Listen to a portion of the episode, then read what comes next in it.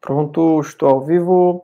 Olá, aqui é o Dr. Jonas Catunda, cirurgião de cabeça e pescoço, começando mais uma live aqui no YouTube.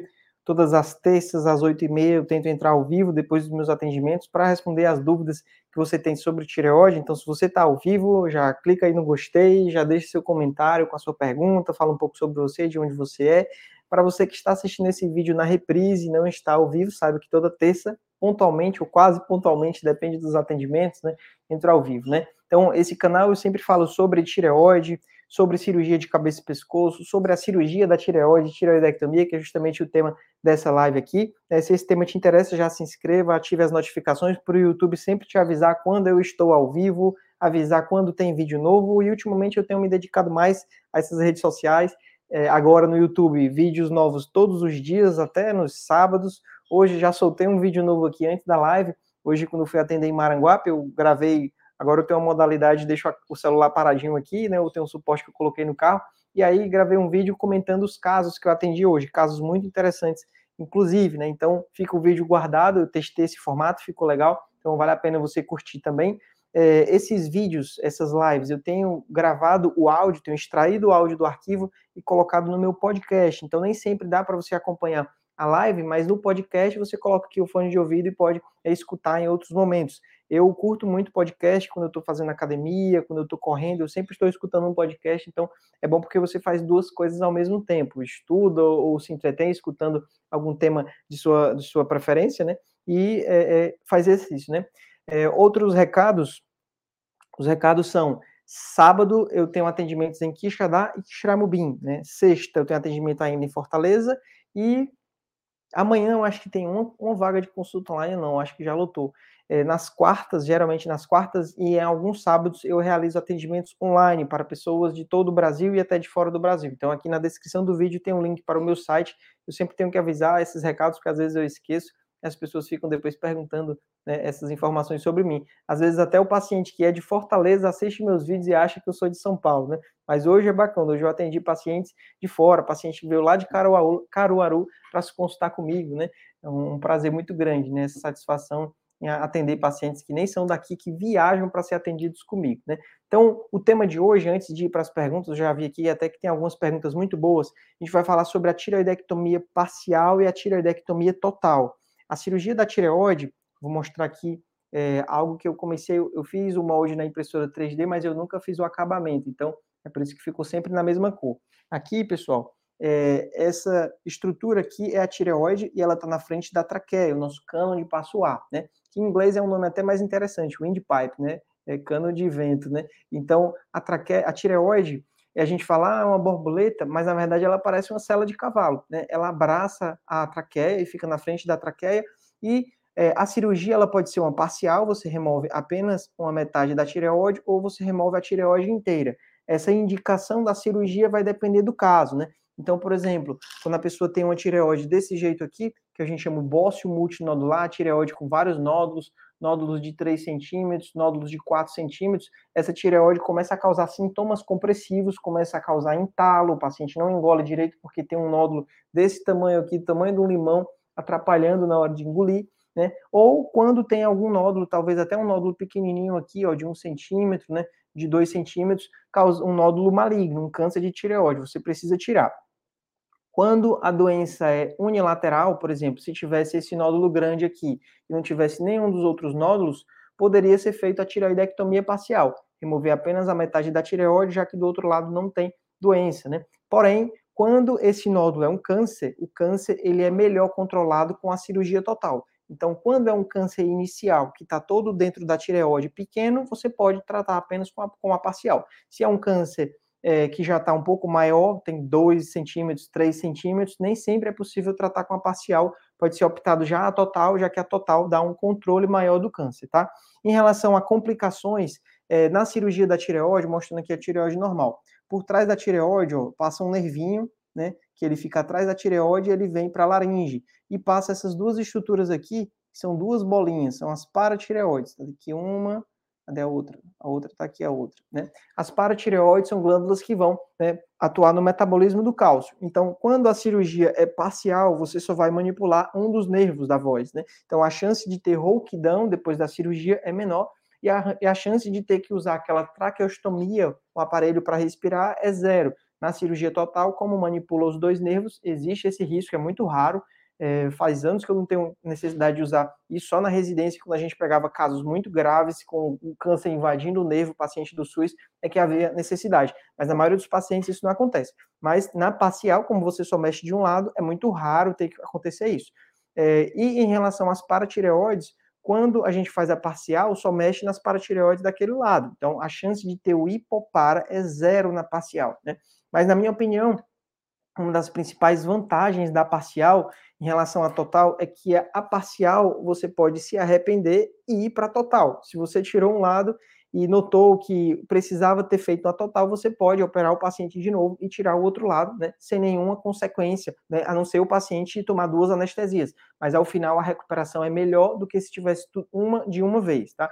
Já a total, se você faz a total, você não pode colocar de volta uma, uma metade. Tirou tudo, não tem mais volta, né? Então, para alguns casos, vale a pena você é, fazer a parcial e poupar o paciente das complicações, do risco de ter complicações, e poupar o paciente de tomar um hormônio para o resto da vida. Quando a gente faz a parcial, cerca de metade dos pacientes, às vezes mais, não vai ter que tomar hormônio todo dia, né? A reposição do hormônio sintético. Já na total, 100% dos pacientes vão ter que fazer essa reposição. Então, essa decisão de fazer parcial ou total, ela é muito de cada caso. Não dá para eu, numa live aqui, saber se o seu caso é parcial ou total. Não é uma decisão simples que envolve vários fatores. Por exemplo, esses dias teve uma paciente que fez uma consulta online comigo que o nódulo dela estava crescendo, claramente crescendo ao ultrassom, em um ultrassom estava um, um centímetro, no outro já estava um e meio, o nódulo no istmo, quer dizer, aqui essa região é, é, é ao meio da tireoide é uma região que é muito fina. Então, um nódulo no istmo, ele pode facilmente invadir a traqueia. Então, a gente precisa ter um outro cuidado em nódulos do istmo. E o nódulo dela já estava colado no istmo. Então, nódulo no istmo, crescendo, parece ser uma doença mais agressiva, você não vai ficar brincando, né? Você, o ideal é já tratar com tudo que a gente tem para evitar que essa doença não seja controlada, né? Porque quando a doença não está controlada, o paciente precisa fazer cirurgia, às vezes iodoterapia, é, às vezes, depois de alguns meses, a doença volta, se ela é mais agressiva. Então, é, tem uma frase de um, um grande professor meu,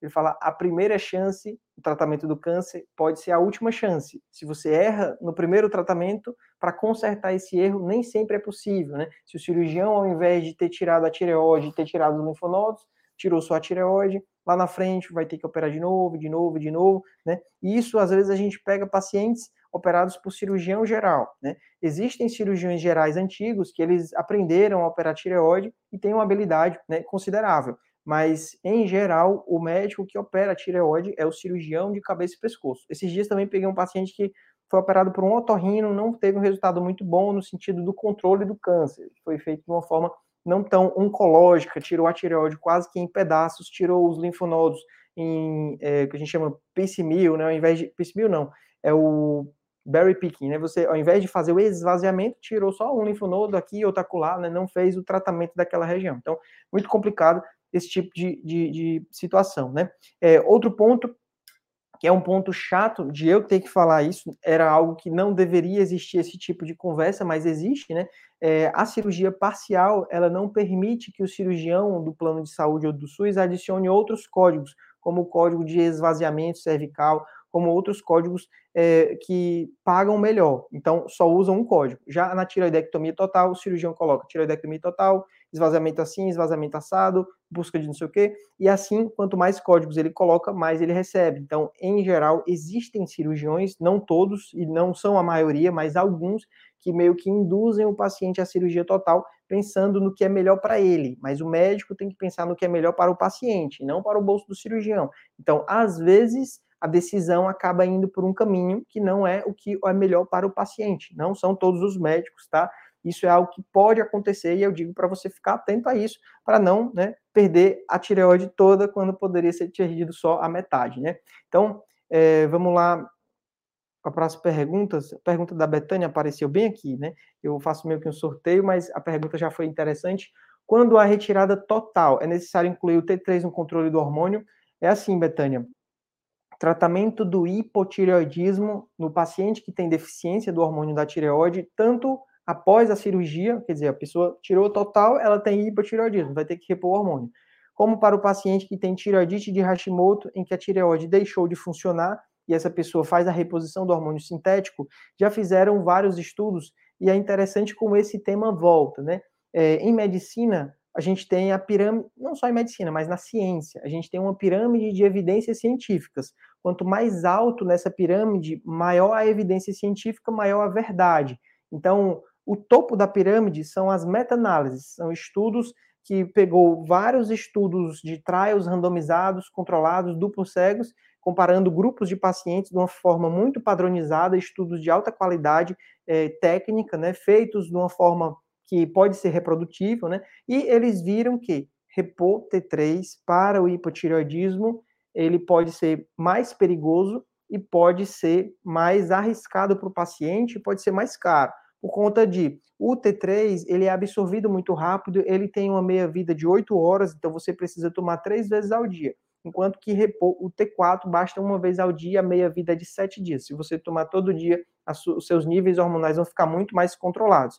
Mas infelizmente, o que é que acontece? Às vezes médicos de YouTube saem falando que o T3 é o hormônio da vida, que você precisa dosar T3, que você precisa repor T3, mas na prática, se duvidar para os pacientes deles, se olhar, nem devem estar fazendo isso. É só mesmo para aparecer, para ganhar evidência, uma pessoa que às vezes nem sequer deu, se deu o trabalho de buscar na literatura, né? Porque quando a gente repõe T3 ou repõe o T4, esse T4 ele é convertido em T3. Então eu não preciso dar T3 e T4, basta dar o T4 que ele é convertido em T3.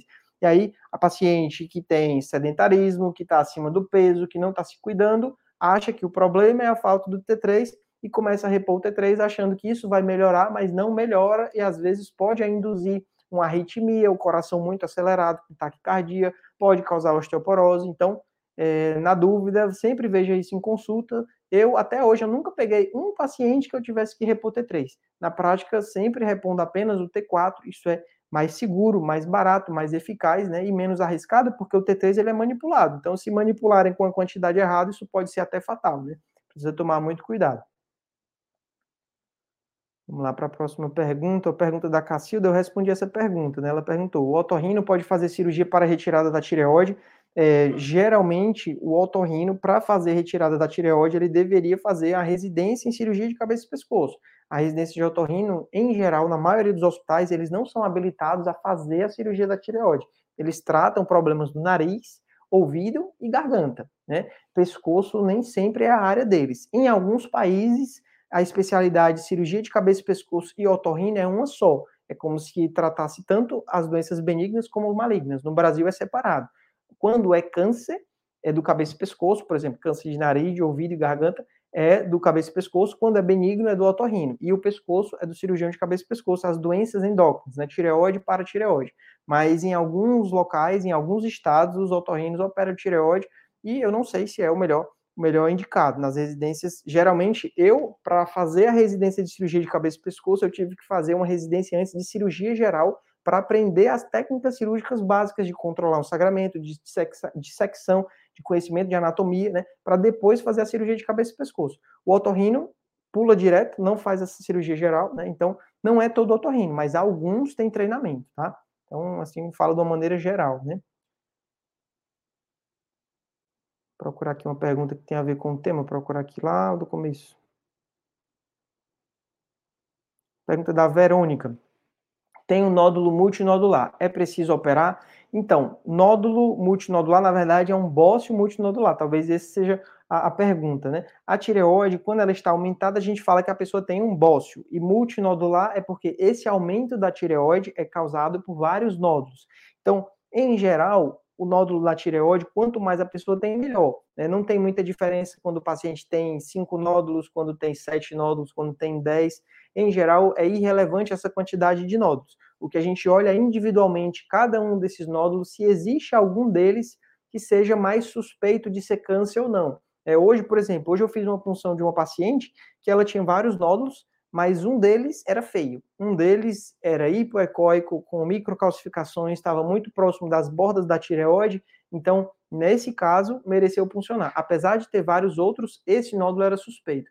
Né? Foram dois casos assim que eu peguei, de bócio multinodular, que um dos nódulos não era tranquilo, um dos nódulos era mais suspeito de ser câncer, mas não são todos os casos, tá? Então, quando você fala é preciso operar, tem duas indicações. Quando é muito grande, então, por exemplo, mostrando aqui de novo o exemplo, né? Quando é um nódulo de 4 centímetros, tamanho do limão, e causa sintomas, em geral tem indicação de cirurgia. Quando tem algum nódulo com características suspeitas de ser câncer, né? Tem indicação de cirurgia, tá? Então, depende muito de cada caso. A maioria dos casos não é cirúrgico. Geralmente, indicação de cirurgia, na primeira consulta, a gente já consegue diferenciar, né? Se aquele paciente ele é um caso tranquilo, que nunca vai precisar operar, de casos em que na primeira consulta eu já estou pedindo pré-operatório, porque eu sei que ali tem que operar, não adianta perder muito tempo, né? Eu já peço ali mesmo na, na, na primeira consulta, né? Pergunta Jojan Paviana. Tem um nódulo na tireoide, na PAF deu grau 4 e no ultrassom deu categoria 2. Então, é uma pergunta interessante, né? Na decisão do tratamento, isso vai muito da, da experiência do médico, né? Esses dias, eu não sei se eu postei, eu estava explicando para o paciente. Agora eu estou gravando vídeo demais e explicando coisas demais, eu não sei mais nem quando foi que eu falei isso, né? Mas a gente vai juntando as evidências. Então a gente pega a idade do paciente, a história familiar, a gente pega se o paciente fuma, a gente vai examinar o paciente se esse nódulo é um nódulo suspeito à palpação. Às vezes no ultrassom não parece tão suspeito, mas quando você pega aqui, está lá um caroço duro que nem pedra, né? É, a imagem do ultrassom também eu já peguei casos tanto que o nódulo era suspeito de ser câncer, que não foi laudado como um TIRAD 5, e o contrário, que é o que é mais comum, né? O médico lauda como TIRADS 4 ou até TIRADS 5 e nem é esse suspeito todo, né? Então é muito variável isso, essa interpretação, ela é subjetiva desses outros médicos e a gente precisa pegar todas essas evidências para saber se esse caso, esse nódulo que é uma punção deu Bethesda 4 e o ultrassom deu Bethesda 2, se isso é algo relevante ou não. Se for um nódulo muito pequeno, talvez nem sempre vale a pena operar. Se for um nódulo grande, um nódulo causando sintomas, mesmo com uma ultrassom categoria 2, às vezes já tem indicação de cirurgia pelo tamanho, né? Essa é uma interpretação, uma avaliação que deve ser feita é, em consulta, né? Vamos lá, pergunta que tem a ver com a live, né? A do Sérgio. Dois nódulos de 2,6 à direita, Bethesda 5, paciente de 62 anos, mulher sem comorbidades. Poderia ser parcial? Então, dois pontos que chamam a atenção, né? Quando você coloca 62 anos, o câncer de tireoide, acima dos 50, ele é mais agressivo. Acima dos era 45 e depois foram para 55. Então, na dúvida, é melhor a média, né? 50. Acima dos 50 anos, ele é mais agressivo. E é, se veio o Bethesda 5, um câncer, um nódulo de 2,6, 2,6 centímetros, provavelmente esse nódulo já toca a borda da tireoide, uma ou mais bordas da tireoide. Então, um câncer que já toca a borda da tireoide, existe um risco considerável dele ter extensão extratireoidiana. Essa é uma informação que, em geral, indica iodoterapia. Então, fazer uma parcial em um nódulo desse tamanho e nessa idade tem grande chance de se for um câncer, eu ter que totalizar, tirar o outro lado para poder né, é, tratar da melhor forma possível, porque provavelmente vai precisar de iodoterapia se for câncer, porque Bethesda 5 nem sempre é câncer. Então, qual seria a opção da parcial? Poderia fazer a parcial com a biópsia de congelação. É uma cirurgia em que remove a metade da tireoide, e eu sou muito fã dessa cirurgia, sempre quando eu faço cirurgia parcial eu indico, porque dá um conforto maior saber que você é, se for necessário, já totaliza ali no mesmo anestesia, né? Parcial com a biópsia de congelação, enquanto o paciente está anestesiado, o material vai para o patologista, ele analisa o material e já dá uma resposta, né? E aí o paciente já está com o pescoço aberto, e sai mais ou menos em 20 a 30 minutos esse resultado. Então, é, veio benigno, poderia interromper a cirurgia. Aí sim, a cirurgia fala, poderia ser parcial se for benigno. Se for câncer nessa idade, desse tamanho, melhor é que tire tudo mas é uma opção do paciente. É, nos guidelines, eles não têm um tamanho de corte, né? O tamanho é se o nódulo for dentro da tireoide. Como a tireoide ela tem até 4 centímetros, então, em teoria, até 4 centímetros, se couber dentro da tireoide, poderia ser tratado com a parcial. A questão é quando o nódulo sai da tireoide, isso já é outra doença, isso já é um câncer mais agressivo. Então, em relação à agressividade do câncer, é como se fosse uma cobra, né? Se é uma cobra pequena, você consegue controlar ela, mas se é uma cobra maior, ela começa a ficar mais agressiva, mais perigosa, né? Então você não deve, o, o médico, o tratamento, né? Ele não deve ser menos agressivo do que a doença, senão quem ganha é a doença, quem ganha é a cobra, né? A gente tem que usar um, algo equiparável, né? Nem muito mais forte, né? por exemplo, um, um microcarcinoma, um tumorzinho minúsculo, que você faz logo a total e faz iodoterapia e faz terapia supressiva. Por que você está usando todas as armas se aquele problema ali ele ainda está na semente, ainda está dentro do ovo, né? Então você está tratando demais de uma forma desnecessária. Mas, é, se é um caso de 2,6 centímetros, pode ser, né? Que ele já não seja tão pequeno, né?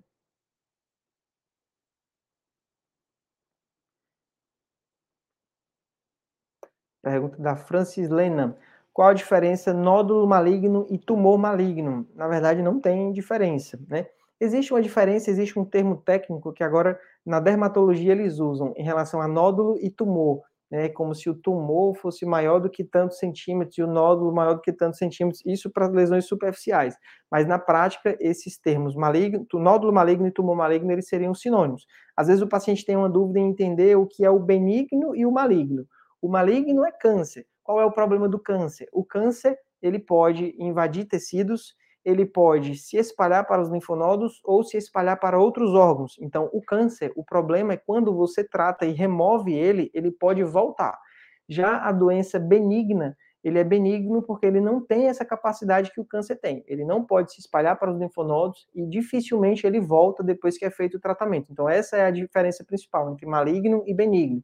É, o câncer de tireoide, nós temos vários tipos de câncer, mas em geral o carcinoma papilífero, que é o mais comum, a maioria dos pacientes tem um câncer, mas que ele não se comporta como outros tipos de câncer que nós temos no corpo. Por exemplo, um câncer de mama. O câncer de mama se espalha muito para os linfonodos, se espalha muito para o pulmão, para a pleura, para outros órgãos à distância, mesmo lesões pequenas. Então é por isso que no câncer de mama a gente trata de uma forma mais agressiva, faz um remédio mais forte que é a quimioterapia, faz radioterapia, faz cirurgia. Então, já no câncer de tireoide, não, ele não é tão agressivo, é por isso que a gente trata de uma forma menos intensa, né? É como se fosse quase que é maligno, mas ele está muito parecido do benigno, né? É como se não existisse um preto e branco, mas sim uma escala de cinza. O maligno do papilífero, ele está bem perto de uma lesão benigna, porque ele cresce devagar, se espalha devagar, ele não está na outra ponta, por exemplo, de um carcinoma anaplásico da tireoide. É muito interessante isso na medicina. A tireoide é um órgão que ela tem um dos cânceres mais tranquilos, que é o papilífero, mas ao mesmo tempo, na outra ponta, ela tem o câncer mais agressivo do ser humano, que é o carcinoma anaplásico. Esse tipo de câncer eu não gosto de falar muito sobre ele nas lives, porque ele é raro, né? Ele é bem extremamente incomum e eu sei que pessoas ansiosas assistem os meus vídeos, então a pessoa pode assistir, meu Deus, será que o meu caso é um carcinoma anaplásico? Então, já adianto, saiba que não é o seu caso, provavelmente não tem nenhuma relação com o seu caso. Esse câncer geralmente acomete pessoas idosas que já tinham histórico de bócio, a tireoide grande há muitos anos e de uma hora para outra surge uma mutação e esse tipo de câncer, o carcinoma anaplásico, ele não existe cura. Todo paciente que é acometido por ele, a maioria, 99,9%, acaba falecendo em até seis meses, independente do tratamento. Independente se fizer cirurgia, radioterapia, quimioterapia, usar todas as armas disponíveis, fizer um corte grande, tirar todo o tumor, ele vai voltar, infelizmente, porque é uma doença muito agressiva. Então, é, os casos que escapam, esses casos, o paciente vai para um reestudo, analisar novamente se a biópsia estava certa ou não, porque é, quando escapa, é porque talvez não fosse o anaplásico, de tão agressivo que ele é. Se, se escapou, você acha que está errada a biópsia, né? Talvez não fosse anaplásico. Tá? Então, esse tipo de câncer é o oposto do papilífero. Enquanto o papilífero é bem devagar, às vezes até se você não fizer nada, vai dar certo, né? No anaplásico, se você fizer tudo, não vai dar certo, não vai escapar. Infelizmente, é uma doença muito triste, é quase uma sentença de morte quando a gente diz que o paciente tem um carcinoma anaplásico, né? A gente tem que agradecer todo dia por estarmos bem, estarmos vivos, por termos problemas que nós conseguimos resolver, né? E esses problemas sempre é interessante você tentar ver um lado positivo, né? Um lado bom de ter acontecido aquilo, no caso, uma doença da tireoide, por exemplo, vem numa mulher jovem, que não esperava aquilo, nunca teve nenhum problema de saúde sério, aí está lá com câncer de tireoide. A forma correta de tentar ver isso é extrair alguma coisa positiva, né? Que é ver que a vida não é só trabalho, não é só relacionamento, não é só festa, que a pessoa precisa se cuidar, né? É, é perceber as coisas boas da vida, né? Do seu dia a dia, da sua família, do seu filho, do seu marido, começar a ver o lado bom, né? E não ficar tanto focado né, nos problemas. Mas às vezes alguns pacientes não conseguem seguir a vida depois do tratamento do câncer e essa pessoa precisa de ajuda, né? Precisa iniciar às vezes algum remédio, precisa acompanhar com um psicólogo para tentar né, se reerguer, porque às vezes a pessoa fica constantemente com medo. Tem paciente meu que eu digo, olha, não assista mais os meus vídeos, você está proibido. O paciente fica assistindo os vídeos, mesmo estando curado, é para ele esquecer aquilo, é para assistir a outras coisas, assistir filme, assistir seriado, não ficar assistindo vídeo de médico, porque o caso dela está resolvido, não é para ficar perdendo mais tempo com aquilo, porque já resolveu, já era, já deu tudo certo. Mas a pessoa constantemente não consegue né, virar a página, entra num loop, pensando, ah, meu Deus, o meu câncer vai voltar, minha tireoglobulina vai subir, estou palpando um caroço aqui, a pessoa fica constantemente nessa neurose, né? É, pessoal, vou encerrando por aqui, tá? É, a live já está muito extensa, já estou começando a ficar sem voz, hoje foi um dia longo de trabalho, mas amanhã tem mais, né? É, amanhã tem vídeo novo no YouTube, tem caixinha de pergunta no Instagram, para quem me segue só aqui no YouTube, recomendo fortemente que vão lá no meu Instagram, arroba Catunda, porque lá tem conteúdo que não tem aqui no YouTube, que são as caixinhas dos stories lá, respondo muitas perguntas por lá também. E é isso, né? Tá bom? Qualquer informação, tá na descrição do vídeo, tem lá todas as informações de, do meu site, tem o meu WhatsApp para mandar mensagem e até a próxima live. Opa, peraí, veio uma pergunta boa. Pergunta, uma pergunta da Alemanha, eu vi aqui só a sigla, NIFTP. Eu falei sobre isso na, na caixinha, né? Pergunta bem extensa, mas basicamente é, o que é que eu vou fazer? É, falar sobre esse tipo de câncer, né? Que é o NIFTP, botar aqui que está escrito, né? A, Alemanha escreveu, né? A, o NIFTP, é a neoplasia, era, ele era um tipo de câncer que foi rebaixado. Então, existe um subtipo do carcinoma papilífero que ele tem um prognóstico tão bom que ele não é mais chamado de câncer, para que os médicos não indiquem iodoterapia, indiquem é, segmento muito próximo, evitem ficar fazendo terapia supressiva, porque esse tipo de câncer já foi visto que ele nunca recidiva, se ele é tratado de forma correta, né? Então, o NIFTP, que é o, era, né, o carcinoma papilífero variante folicular encapsulado minimamente invasivo, que representa 2% dos casos só, ele é uma situação em que às vezes o paciente opera um nódulo maligno, Bethesda 6, e no final não é câncer, é uma doença que deixou de ser câncer. Interessante, né? Então, é, é agradecer, né? Que esse tipo está é praticamente curado, né? Se tirou, você está curado, né? Tá bom? Eu acho que deu para responder a pergunta, né? Para entender o, o que é isso, né? É um resultado muito bom, é um resultado de uma doença que é, saiu de campo, né? Não é mais câncer, tá? É isso, pessoal. Um forte abraço, até a próxima live.